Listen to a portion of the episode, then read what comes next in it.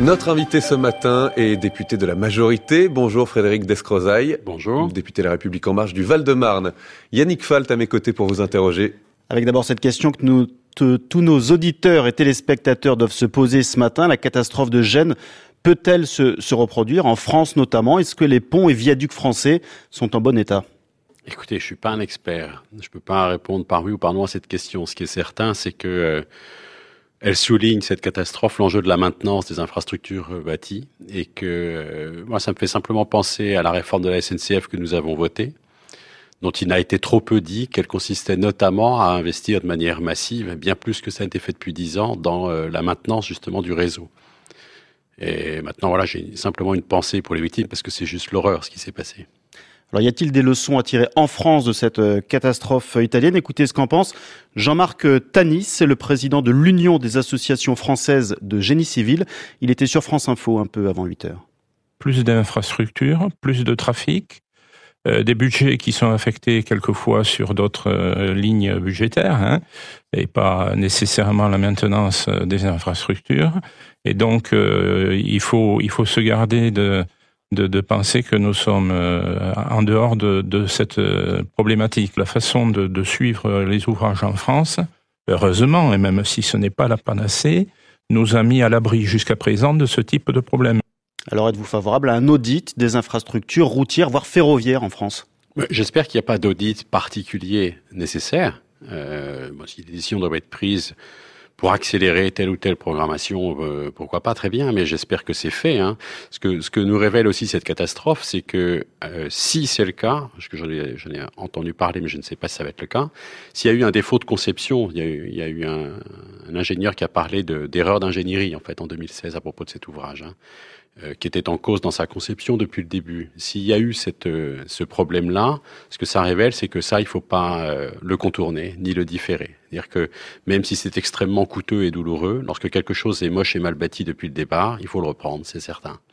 Si ça a été le cas, c'est ce que ça peut nous révéler. Alors à ma connaissance, il n'y a pas en France d'ouvrage d'art qui soit qui souffre d'un défaut qui est connu et qui est reporté ou prétendument réparable. Je ne crois pas que ce soit le cas. En même temps, sans audit, on ne peut pas le savoir. Mais sans audit, on ne peut pas le savoir. Encore, encore une fois, je le répète, hein, j'espère bien que euh, au niveau maintenant, c'est la connaissance de ce qui est à faire, de ce qui est à entretenir. Je pense qu'elle est euh, de suffisamment bon niveau pour que la sécurité soit garantie. Frédéric Descrozaille, l'Aquarius accostera finalement à, Malte. Un accord a été trouvé entre les pays européens hier. Les euh, migrants qui sont à bord du navire seront répartis entre cinq pays l'Allemagne, le Portugal, l'Espagne, le Luxembourg et la France. Beaucoup à gauche reprochent au gouvernement son silence sur ce sujet et Emmanuel Macron et estiment que euh, la France aurait dû accueillir le navire de SOS Méditerranée. Qu'est-ce que vous en pensez?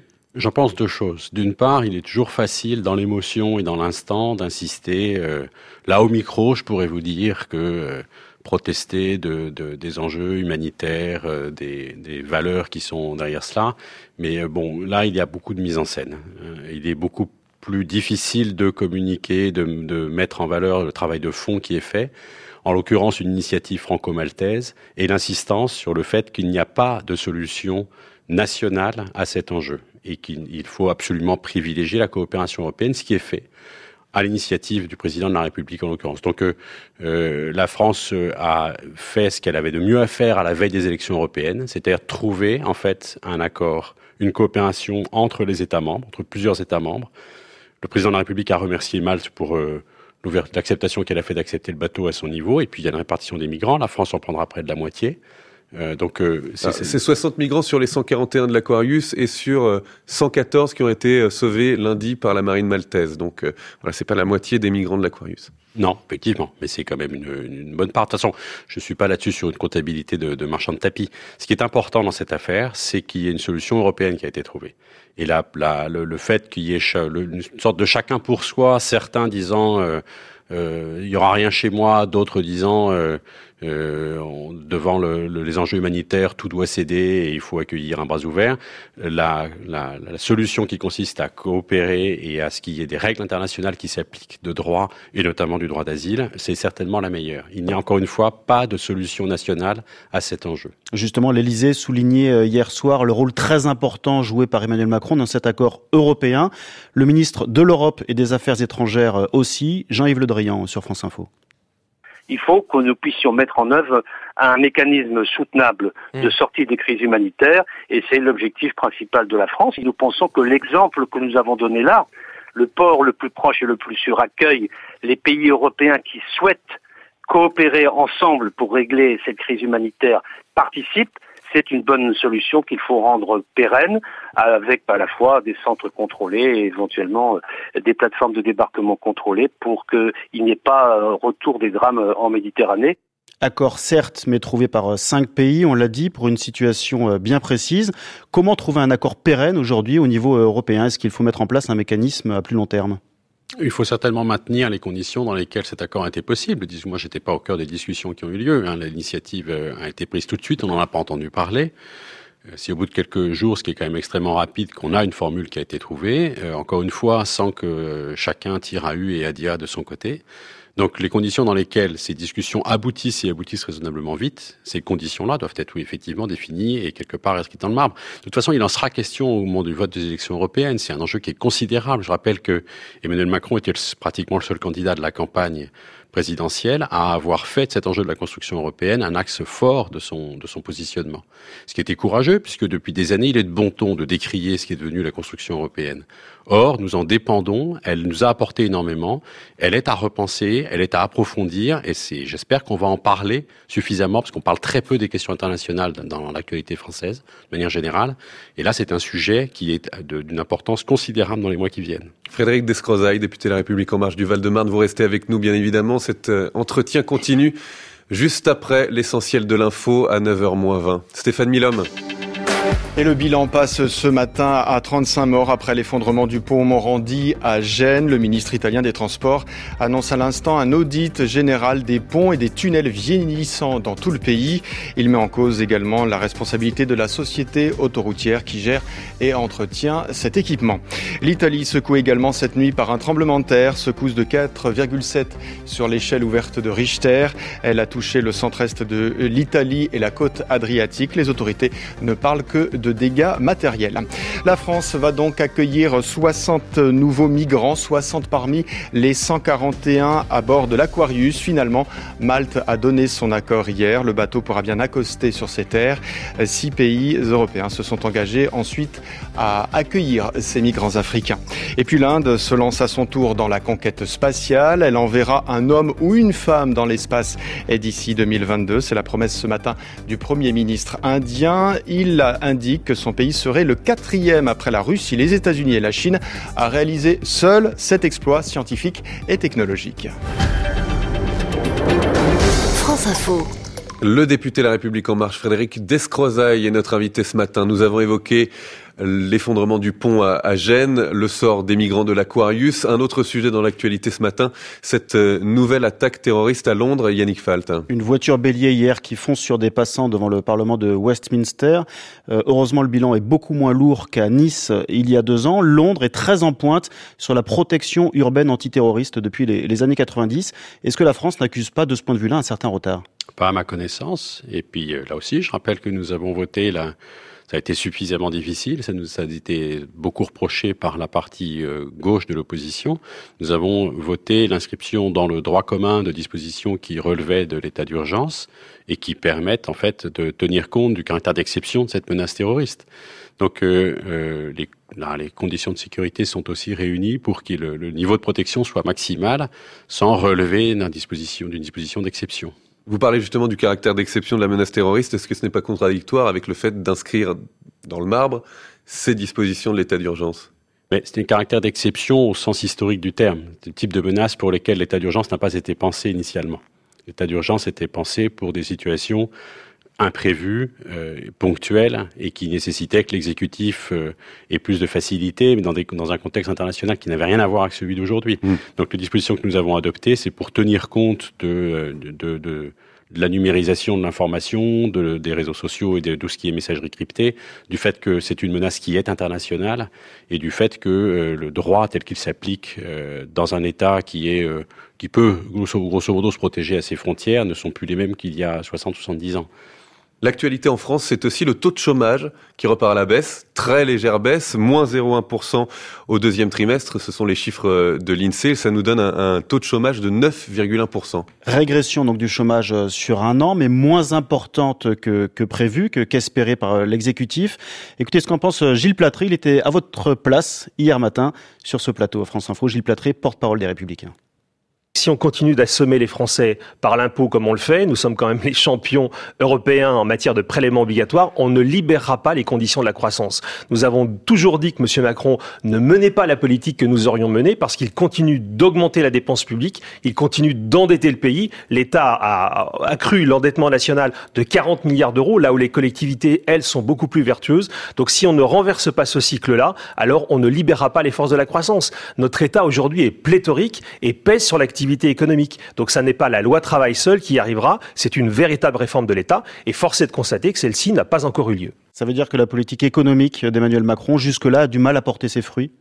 Ça fait un an qu'elle est conduite. De, toute façon, elle porte une politique économique en profondeur qui plus est. Elle ne porte pas ses fruits du jour au lendemain. Donc, euh, le principal effet dont nous avons profité depuis que Emmanuel Macron est arrivé à la présidence de la République, c'est le rétablir la crédibilité, l'image, la confiance qu'inspire la France à l'international. Et ça, alors là, les témoignages affluent, et je pense que nous n'en avons pas encore les retombées. Le fait est que les investisseurs étrangers ont plus confiance, et là, il est devenu, par exemple, typiquement aux États-Unis, tendance d'investir en France dans le contexte en plus du Brexit. Donc on en verra les fruits dans les, dans les années qui viennent. Ça, ça ne fait pas, tout de suite. Et puis bon, euh, j'entends le discours euh, des républicains, il est de bon ton de dire que ceci et cela, euh, qu'il faut réformer, moins dépenser. Après ça, il faut voir si politiquement la casse qui est associée à ce type de politique, qui est toujours déclarée et jamais conduite, est assumée. En réalité, elle ne l'est pas. La dépense publique, contrairement à ce qui a été dit par M. Gilles Platré hier, la dépense publique, elle est parfaitement maintenu. Pour la première fois depuis dix ans, nous avons maintenu le déficit inférieur, un taux inférieur à 3%. Et puis, contrairement aussi à ce qu'il a dit, la dépense de l'État, et là je le dis parce que c'est sans gloriole, le fait est que depuis 10 voire 15 ans, en fait, surtout depuis la révision générale des politiques publiques conduite sous Nicolas Sarkozy, la dépense de l'État, elle est tenue en mmh. réalité. Et depuis 15 ou 20 ans, c'est plutôt celle des collectivités qui a augmenté. Et là-dessus, ce que nous avons appliqué comme politique, c'est-à-dire une politique contractuelle, qui est de plus responsable en fait et plus respectueuse des collectivités, contrairement à ce qui s'est dit, où l'État a un rôle qui est moins tutélaire et moins paternaliste. Cette politique-là va aussi permettre d'avoir une maîtrise des dépenses au niveau des collectivités. Quant encore une fois au fruit de ce que nous portons, ça n'est pas seulement la loi travail. Mmh. C'est la loi travail, la loi avenir professionnel, la loi pacte que nous allons adopter à la rentrée, ce que nous adoptons en termes de mesures fiscales, le prochain, prochain projet de loi de finances, qui va être compliqué, je n'hésite pas à l'annoncer, ça va être vraiment au sport, je pense, parce qu'il y aura cette, cette contrainte du déficit. Et, euh, Donc il faudra faire plus d'économies que prévu plus d'économies que prévu, je ne pense pas. Simplement, ça va être, ça va être très compliqué. Nous l'avons vu l'année dernière, nous, nous, nous l'avons découvert, et nous avons été nombreux au niveau du groupe à déposer un certain nombre d'amendements qui sont euh, toujours fondés d'un point de vue ou d'un autre. Mais je me souviens du Premier ministre qui nous avait déclaré un jour, euh, écoutez, si je fais le cumul de ce que vous avez déposé, ben, il faut que je trouve un milliard d'euros dans le budget. Donc euh, c'est un exercice qui est extrêmement difficile parce que nous maintiendrons la, règle du, respect des engagements internationaux, des 3% de déficit, tout en tenant la politique et conduite, c'est-à-dire de privilégier la prise de risque et l'investissement au, au, dépens, au détriment de tout ce qui est rente et en fait euh, situation euh, passive. Mais vous qui, pardon, vous qui venez du monde de, de l'entreprise, vous avez été euh, consultant notamment en matière de recrutement, je crois. Est-ce que vous seriez favorable, par exemple, à un nouvel assouplissement du, du code du travail? Est-ce qu'il faut aller plus loin? Ben ça, les, les, les patrons d'entreprise vont nous le dire. C'est-à-dire que là, je réunis à la rentrée euh, de 100 à 150 chefs d'entreprise de ma circonscription, en passant par le MEDEF et des associations de chefs d'entreprise, toute taille, tout secteur. On fera le point, un rappel, et j'ai demandé à Pôle emploi d'être présent également. On fera un rappel de ce qui est devenu la loi, voir un petit peu où ils en sont. C'est-à-dire qu'il y a un tas de TPE et de PME qui n'ont pas les juristes qui leur ont permis de dire voilà ce qu'il est possible de faire en termes de dialogue social dans l'entreprise, etc. Donc, euh, ça sera important de le rappeler, de dire où nous en sommes, nous en sommes, pardon, euh, où en sont les projets Pacte et puis euh, Avenir professionnel pour tenir compte aussi et moi-même porter d'un certain nombre de choses si, elles valent le coup. Et puis leur dire, voilà, sur cette base, quels sont vos projets d'investissement. Nous avons des situations dans l'emploi qui sont tendues en termes de service à la personne. Sur ma circonscription en Ile-de-France, chauffeur, livreur, préparateur de l'eau, technicien de maintenance, sur beaucoup de secteurs, les entreprises nous disent nous ne trouvons pas, et c'est pour ça que je demande à Pôle Emploi d'être là, c'est-à-dire qu'il faut accompagner en fait les acteurs sur ce que nous votons. Mm. Et peut-être que d'ici 18 mois, ils vont nous dire bah, finalement telle et telle disposition légale on s'en sert pas, en revanche ça vous l'avez pas fait, il nous le faudrait, et on reviendra dessus. L'examen du projet de loi de finances va être sport, nous disiez-vous. Ce qui va être sport aussi, c'est l'examen des, grands dossiers sociaux de la rentrée, l'hôpital, les retraites, le plan, pauvreté qui a été reporté et qui est euh, très attendu. Est-ce que vous pensez que le gouvernement va pouvoir mener ces dossiers euh, sereinement, étant donné l'état euh, et des relations qui étaient celles des, des députés avec vos collègues quand vous vous êtes séparés pour quelques jours de vacances début août après l'affaire Benalla Écoutez, sereinement, euh, en tout cas avec détermination, dans le calme, mais sans se laisser impressionner ni par l'urgence, ni par l'émotion, ni par l'immédiateté. Oui, ça c'est sûr, parce que, encore une fois, Edouard Philippe l'a prouvé. C'est un homme qui est calme, qui reste précis, pondéré dans son expression, même dans la tempête, ce qui est très rassurant. Donc j'ai tout à fait confiance dans la capacité du gouvernement à s'emparer de ces dossiers, oui. Et j'espère que le dialogue avec l'opposition, avec les oppositions, sera constructif. Vous pensez qu'elles vont tenter de poursuivre sur leur lancée, puisqu'elles ont euh, eu un, regain de, confiance, va-t-on dire, ou qu'elles ont, euh, elles ont repris euh, du poil de la bête à l'Assemblée avec cette affaire Benalla? Ça, je n'en sais rien. Ça a été pointé, en fait, ce qu'on peut dire de l'affaire Benalla, c'est que au final, la bataille perdue pour nous, c'était le débat sur la réforme de la Constitution. Finalement, c'est ça qui s'est passé. Mhm. Euh, le bilan que j'en tire, personnellement, il s'arrête là, à la limite. Hein. L'affaire Benalla a aussi montré les insuffisances de la, de la Macronie, du système mis en place autour du chef de l'État, et notamment peut-être la discrétion, voire euh, l'absence totale euh, du parti pour défendre comme bouclier du, du président. Est-ce qu'il faut revoir l'organisation de la République en marche pour vous? Non, pas sur cette affaire, enfin en tout cas pas à la lumière de ce que vous venez de dire, parce que justement ce qui est nouveau, euh, si on fait un peu de politique fiction, on a une affaire qui éclate le mercredi soir, le jeudi on a un communiqué de l'Élysée disant que le président a demandé toutes affaires cessantes un rapport sur ceci et cela, et l'après-midi le secrétaire général sur le perron qui annonce la démission d'un fusible. Là-dessus, tout le monde aurait dit ouais, pro, c'est clean, c'est comme d'habitude, quoi. Et là, pour la première fois, on a un chef de l'État qui a dit j'assume et je ne ferai, je, sur ce sujet, je ne donnerai pas de tête parce que je ne fonctionne pas comme ça. Je cite. Donc il n'y a pas, il a pas de défaut pour moi. C'est au contraire une nouvelle façon d'assumer, de ne pas se laisser dicter par euh, l'émotion et l'urgence.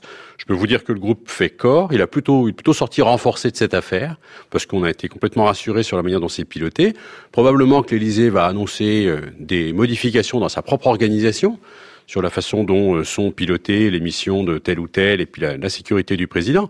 Mais euh, c'est assez circonscrit comme sujet. D'un mot sur le parti, puisque vous en faites partie, qu'il y a eu des critiques au sein du groupe à l'Assemblée contre Christophe Castaner. Est-ce qu'il peut garder sa double casquette, chef de parti et secrétaire d'État en relation avec le Parlement? La question que vous posez, là, je répondrai à titre personnel et sans engager personne d'autre que moi, c'est celle des statuts du mouvement. Et euh, à titre personnel, je me pose la question de, l'évolution de ces statuts souhaitables euh, sur euh, les moyens qui sont affectés en termes de fonctions support sur le territoire pour que le mouvement puisse se développer. Très rapidement, s'il vous plaît. Euh, écoutez, c'est tout, j'en ai terminé. Donc en fait, sur le cumul de, au niveau de Christophe Castaner, c'est un homme qui a suffisamment de repères, d'antériorité et de légitimité pour conduire le mouvement, qui soit euh, impliqué avec ceux pour lesquels nous avons élu en ayant plus de temps sur l'organisation du mouvement, la question peut se poser. Donc il peut rester euh, au gouvernement d'après vous Ah oui, c'est, ça fait aucun doute. Merci Frédéric Descrozaille, député de la République En Marche du Val-de-Marne, et merci Yannick Falt. À demain pour un nouveau 8h30 politique.